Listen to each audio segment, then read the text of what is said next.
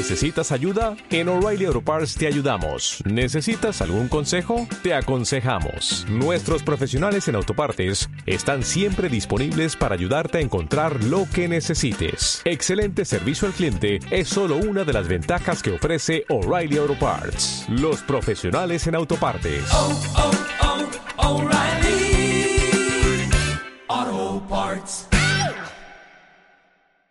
Mantra FM 91.9. Disponible todas las veces que lo desees.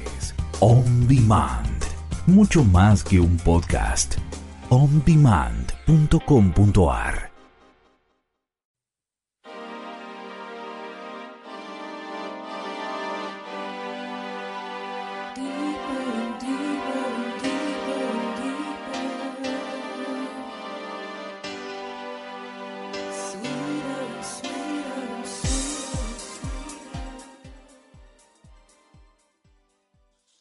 Hola, muy buenos días. Bienvenidos a un nuevo programa de Conciencia de Mujer. Hoy es martes 11 de octubre. Quien les habla, Irene Dalañoleta. Yo soy médica ginecóloga, especialista en medicina reproductiva. Y como todos los martes, les doy las gracias por estar del otro lado. Este martes es un día muy especial después de un fin de semana ultra, ultra largo. Cuesta, cuesta arrancar. Pero bueno, la consigna era un programa más que importante. Octubre Rosa, una campaña que ya está instalada en la sociedad para concientizar sobre el cáncer de mama. Y eh, para hablar de este tema he convocado a un experto en el tema, al doctor Claudio Levit, a quien tengo del otro lado de la pantalla. ¿Cómo estás, Claudio? Hola Irene, buen día, ¿cómo te va? Desde ya que muchísimas gracias por la invitación. Sé que es un placer siempre estar cerca, así que acá estamos. Bueno, a Claudio lo voy a presentar formalmente. Claudio es, es, un colega y amigo, nos conocemos de hace años. Fue mi R2. Ahora eh, él es eh, médico ginecólogo, especialista en mastología, miembro de la comisión directiva de la Sociedad de Mastología, jefe de cirugía del Sanatorio Sagrado Corazón. Bueno, es alguno de los títulos porque si no me ocupa medio programa más o menos. Así que vamos, vamos a dejarlo así, Claudio.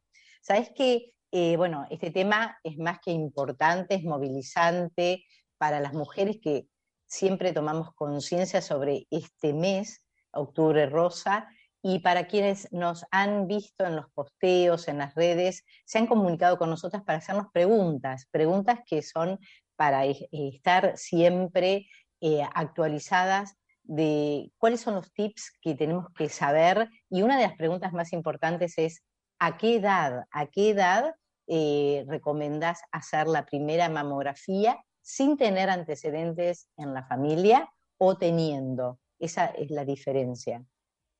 Esa es la pregunta bueno, que, con más, que más me llegó. Bueno, preguntaza, ¿sí? Pregunta, pregunta con mucha discusión, así que eh, vamos a tratar de, de, de, de conceptualizar. claro. claro, porque hay, hay, mucha información sobre todo esto, pero en concreto, las, uno divide a la gente en las poblaciones generales y la gente que tiene algún riesgo, ¿sí? que después veremos qué, qué significa algún riesgo o mucho riesgo. Pero en la población general, o sea, la población que no tiene antecedentes en su familia de cáncer de mama, la mamografía debería empezarse a los 40 años y a partir de allí todos los años. ¿Hasta cuándo? Mientras la mujer esté bien, y hoy las poblaciones cada vez viven más, con lo cual se terminaron las discusiones de los 70 a los 75 años, la mujer debe seguir haciéndose su mamografía periódicamente. Bien, me encanta que lo hayas aclarado porque viene la señora de 70, doctora, todavía me tengo que hacer la mamografía. Y sí, y sí, porque usted sí, está bárbara y la expectativa de vida se ha alargado. Así que. Un montón, un montón. Y el 40% de los cánceres de mama ocurren después de la menopausia. ¿sí? Y muchos de ellos después de los 65 años de edad. Con lo cual, eh, o sea, 40% van a aparecer después de los 65 y es necesario testearlo, la gente vive muchos años y vive muy bien. En tanto, en cuanto esté bien, tiene que controlarse. Perfecto. ¿Qué pasa si hay riesgos? Si tengo antecedentes en mi mamá, mi tía, mi abuela, muy directas. Bien. Yo, antes de aclarar esto, quiero sí. pasar un dato que es trascendente. El 80% de los cánceres de mama, o sea, el 80% de los cánceres no reconocen antecedentes familiares. O sea, el cáncer de mama más frecuente es el cáncer de la mujer que en general no tiene antecedentes. ¿Y por qué tiene importancia esto? Porque muchas veces las mujeres nos dicen, bueno, yo no tengo antecedentes, doctor. No, no, que usted no tenga antecedentes no lo hace diferente. O sea, la mayoría de los cánceres de mama se reconocen sin antecedentes. Ahora, está la mujer que sí tiene antecedentes. Y no es lo mismo cualquier antecedente. Sea, no es lo mismo tener. Mi abuelita a los 85 años tuvo un cáncer de mama, doctor, que decir mi mamá, mi hermana o la hija de mi hermana, además tuvo un cáncer de mama, ¿sí? O sea, la cantidad de casos y la edad a la que aparecen los casos es muy diferente. O sea, cuando los familiares que tuvieron un cáncer de mama lo tienen a edad joven, eso es una señal de alerta completamente diferente. ¿sí? Es señal que tenemos que prestar atención de una manera distinta y empezar controles de una manera distinta. ¿sí? A la que tuvo un único antecedente y ese antecedente fue una edad grande, como yo ponía el ejemplo, tal vez extremo de mi abuelita a los 85, pero que existe, esa mujer se puede empezar a testear a los 35 años y después de los 40 todos los años. Perfecto. Si hay un solo antecedente y el antecedente es un poquito más fuerte, tal vez después de los 35 también uno la va a seguir anualmente. Pero en aquellas mujeres con mucha carga familiar, y en especial cuando la carga familiar fue en gente joven en la familia, ¿sí?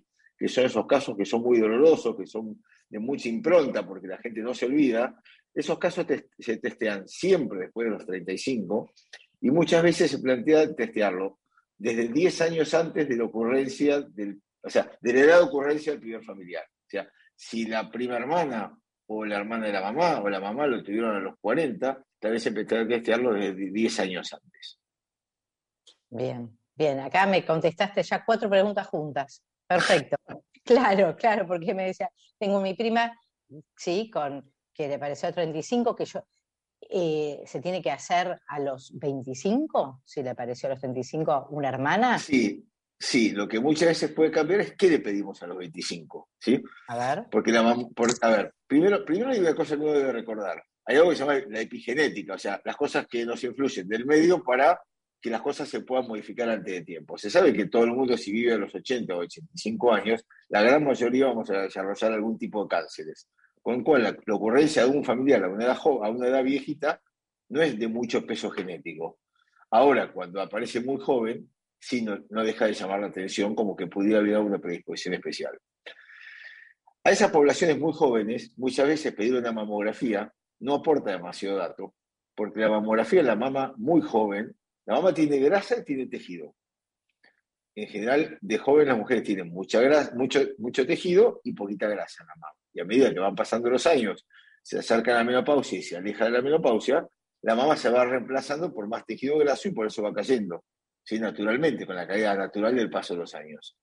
Entonces, la mamografía a una mujer muy, muy joven nos va a servir, pero probablemente nos va a aportar menos datos que si tuviera 50 años, donde se puede ver con mayor transparencia.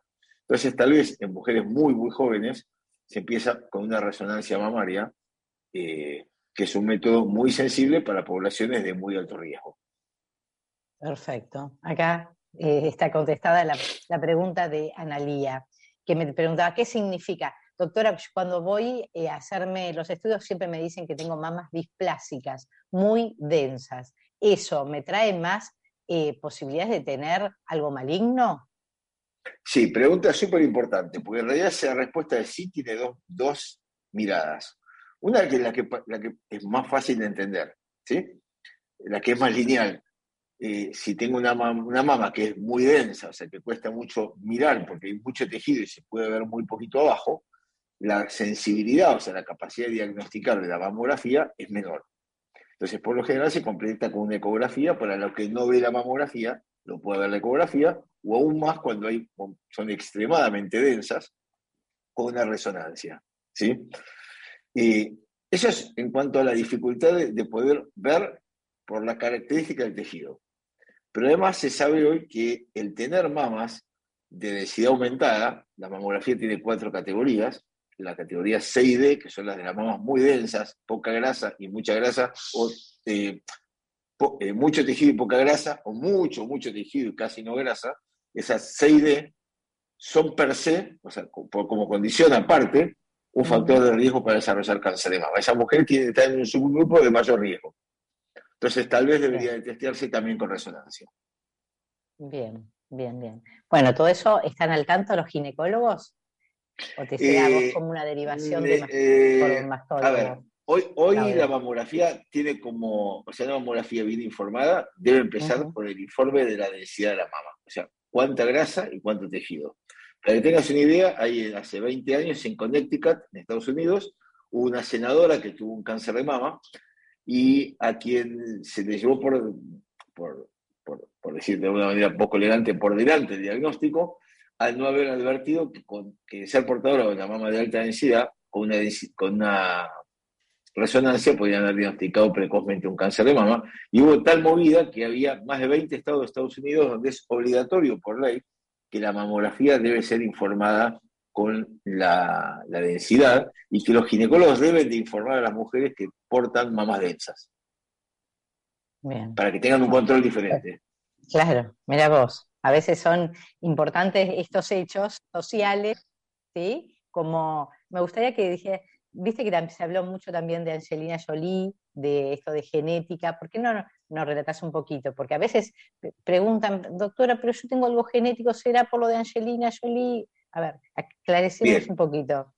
Bueno, te- temazo, temazo. Sí, En el año 2013, la directora de cine y actriz americana, Angelina Jolie, dio una nota en la revista Times donde informaba a la población de que ella era portadora de una mutación de un gen que se llama BRCA, ¿sí? BRCA, y que al tener ese gen en su cuerpo mutado, es un gen que normalmente todas las mujeres lo tienen, pero que ella lo heredó con algún cambio, con un daño, eh, tenía una predisposición más alta para enfermarse de cáncer de mama. Su madre había muerto por cáncer de mama cuando ella era chiquita, y se hizo- ella se iba a hacer una doble mastectomía y después se iba a sacar los ovarios, y ella lo cuenta, que yo inclusive en alguna charla le he dado con un video mostrando cómo lo cuenta en- en- al, en una- al público, donde ella dice, yo no quiero vivir lo que viví, yo no quiero que mis hijos vivan lo que yo viví de pequeña. Por eso me sacó las mamas en forma preventiva, dado que soy una portadora de una mutación genética. Si mamá hubiera sabido esto, probablemente hoy tendría a mi madre conmigo.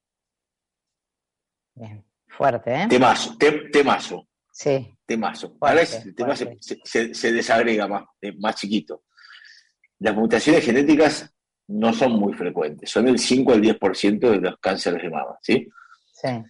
O sea, no es la abuelita a los 85, sino es el otro caso. Es mi tía, mi abuela, o mi tía y mi hija, o mi tía y mi hermana, o mi tía y su hija. O sea, donde hay mucho cáncer de mama, y está muy clarificado, cuando hay un varón con cáncer de mama, cuando una mujer judía con ascendencias que nací, que son las mujeres judías que vienen de sus familias que vienen de Europa del Este, como se casaban entre ellos en poblaciones muy cerradas y no interactuaban ni con otras comunidades judías de Europa, ni con otras comunidades no judías de Europa, se casaban ellos y los casamientos familiares generaban daños genéticos que llegan hasta el día de hoy.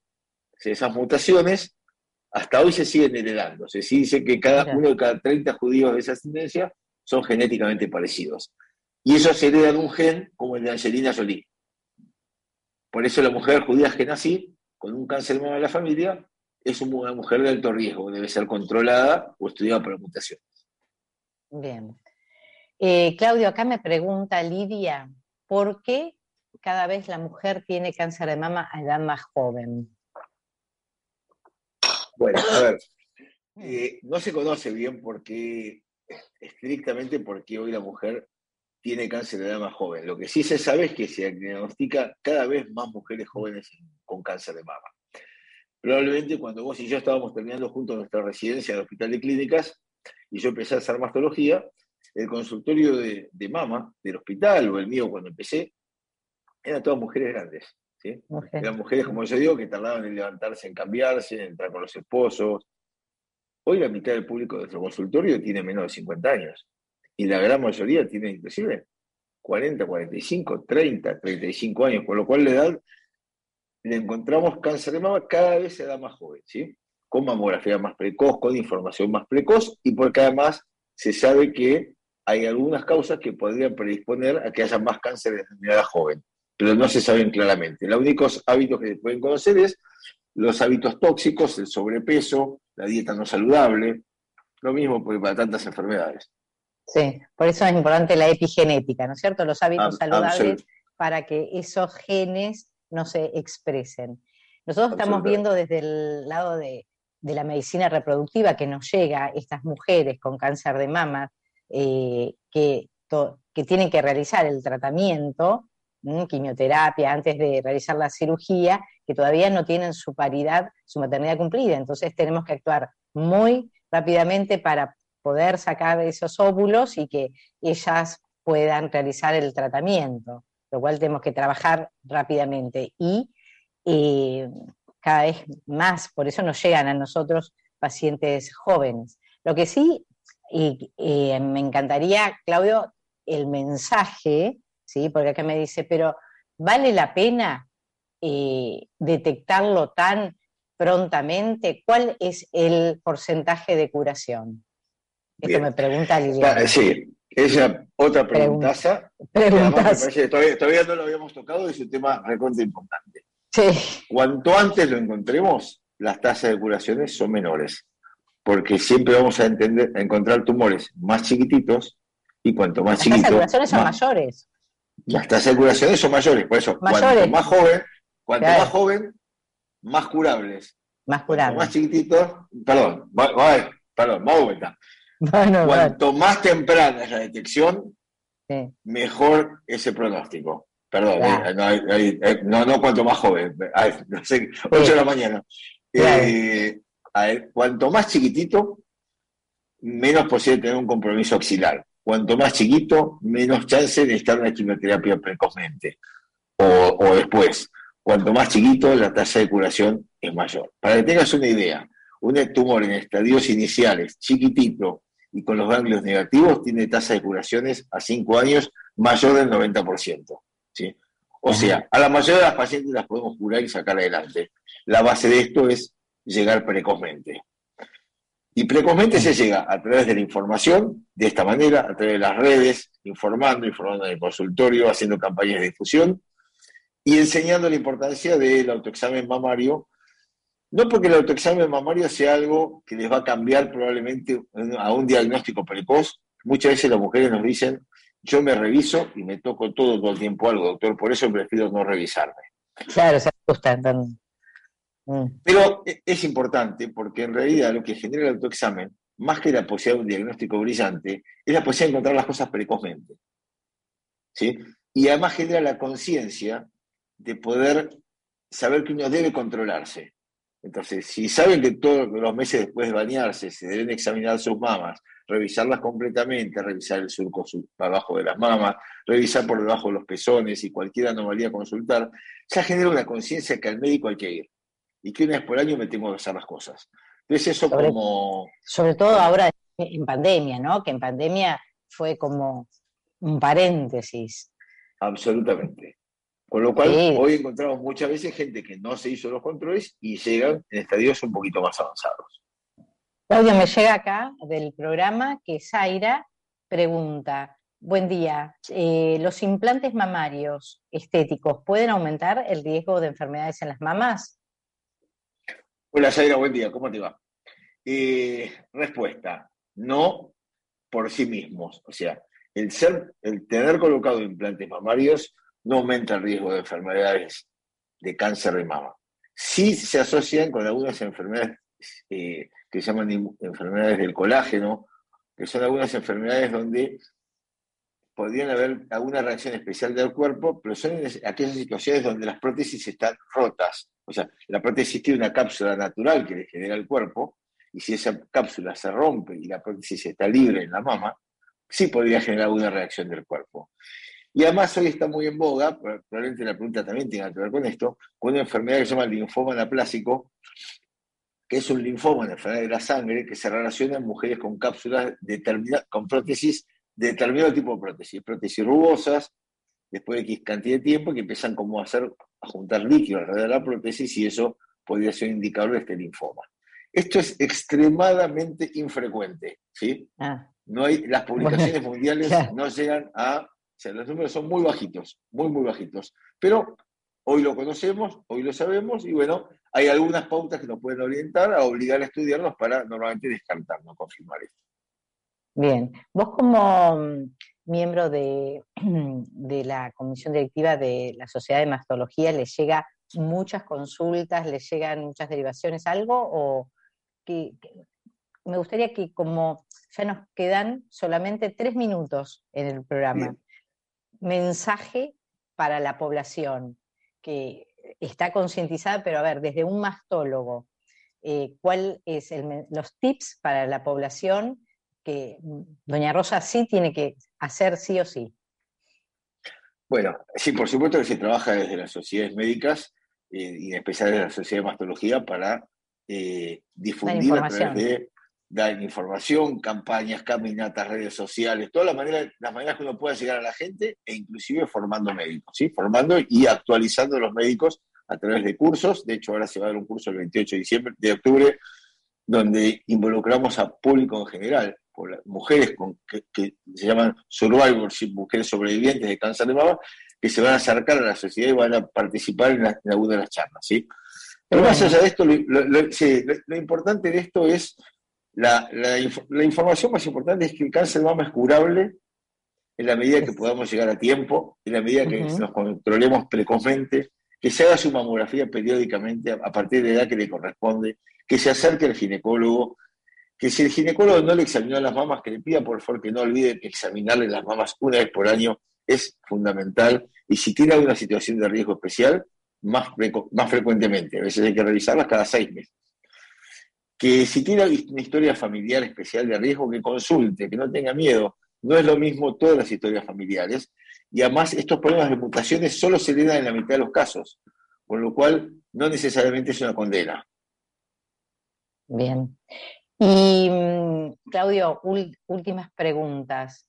Eh, antecedentes de displasia mamaria, eh, terapia hormonal de reemplazo, anticonceptivos, Bien, bueno. Eh, displasia mamaria es algo que... O madre con cáncer de mama, hija eh, anticonceptivos, porque esa es una de las preguntas también frecuentes. Pregunta de todos los días. Bueno, voy a tratar de resumirla cortito. Sí. Eh, la displasia mamaria, que es el dolor que lleva a la consulta, es que las mamas duelan en general, con algunos cambios asociados, no predispone al cáncer de mama estrictamente, ese es un término que en realidad no se usa mucho, pero que la gente nos cuente, tengo mamas displásicas, con lo cual es absolutamente pertinente la pregunta, pero nosotros ya no. Si hay algunas displasias especiales que no se llaman displasias que podrían aumentar un punto de riesgo, pero no es lo que la gente consulta.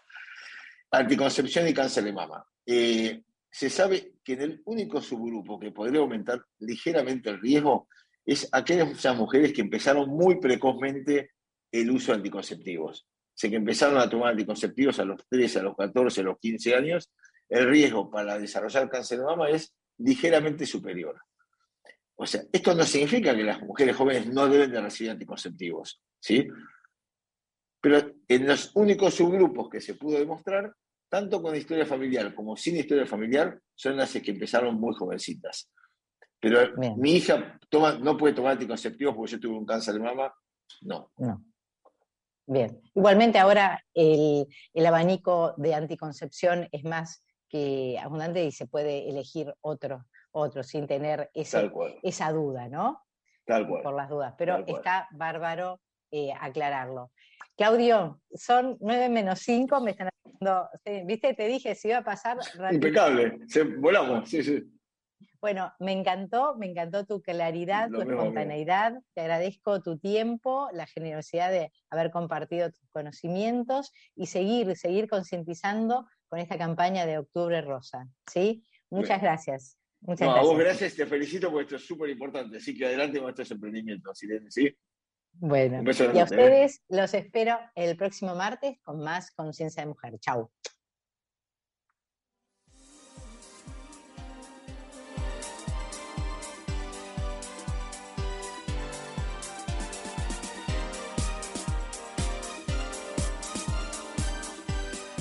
para comunicarse con la doctora Irene Dalañoleta, médica ginecóloga, especialista en medicina reproductiva. Puedes hacerlo al WhatsApp más 54 911 50 96 0746. Búscala en Facebook e Instagram como Procrearte Zárate y Escobar.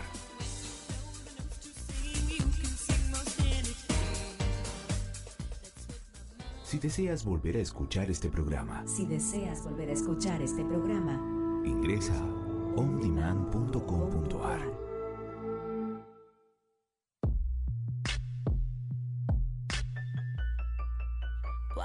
Conciencia de Mujer, un espacio para reflexionar sobre temas de actualidad en salud femenina. Hablaremos sobre anticoncepción, tips en fertilidad, prevención de enfermedades de transmisión sexual, cómo transitar la menopausia con una muy buena calidad de vida. Conciencia de Mujer, mantenernos informados con los últimos avances de la ciencia. Con la conducción de la doctora Irene Dal Añoleta. Todos los martes a las 8.30 horas Argentina, 6.30 horas México y 11.30 horas España. Conciencia de mujer. Aunque la vida no resulte ser la fiesta que esperabas, nunca dejes de bailar. En el aire de Mantra FM 91.9. Let's go again.